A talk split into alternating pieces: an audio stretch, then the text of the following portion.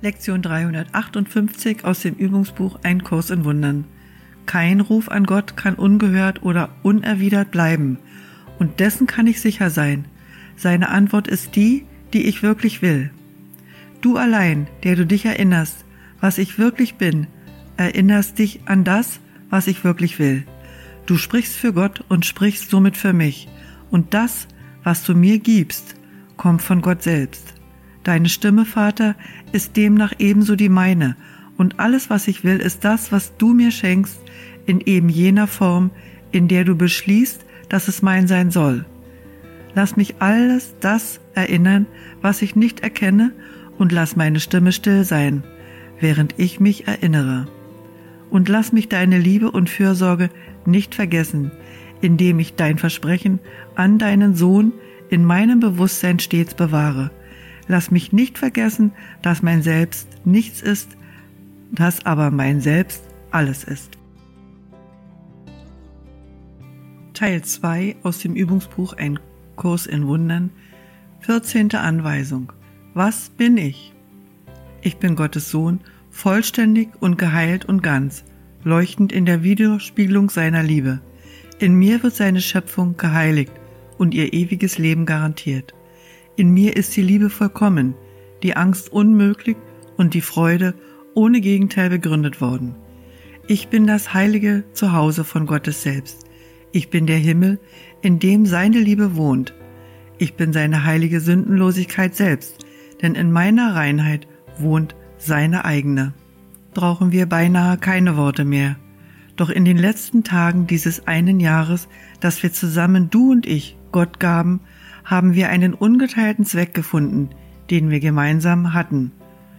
Und so hast du dich mit mir verbunden, und somit bist du das, was ich bin, auch. Die Wahrheit dessen, was wir sind, ist nicht in Worten auszudrücken oder zu beschreiben. Doch kann unsere Funktion hier uns klar werden, und Worte können davon sprechen und sie auch lehren, wenn wir die Worte in uns durch das Beispiel belegen. Wir sind die Bringer der Erlösung. Wir nehmen unsere Rolle als Erlöser dieser Welt an, die durch unsere gemeinsame Vergebung erlöst ist. Und diese unsere Gabe wird daher uns gegeben. Auf jeden schauen wir so wie auf einen Bruder und nehmen alle Dinge als freundlich und als gut wahr. Wir suchen keinerlei Funktion, die jenseits von des Himmels Pforte liegt. Die Erkenntnis wird wiederkehren, haben wir unseren Teil getan. Wir kümmern uns nur darum, der Wahrheit das Willkommen zu entbieten. Unsere Augen sind es, durch welche die Schau Christi eine Welt sieht, die von jedem Gedanken der Sünder erlöst ist. Unsere Ohren sind es, die die Stimme für Gott verkünden hören, dass die Welt sündenlos ist. Unsere Geister sind es, die sich miteinander verbinden, indem wir die Welt segnen.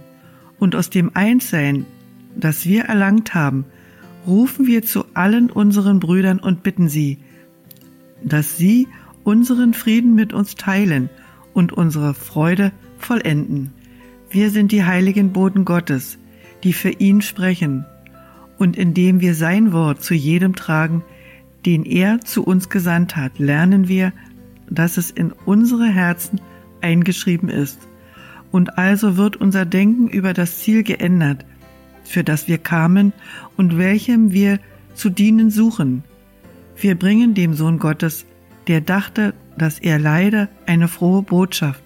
Nun ist er erlöst, und wenn er des Himmels Pforte vor sich offen stehen sieht, wird er eintreten und in Gottes Herz entschwinden.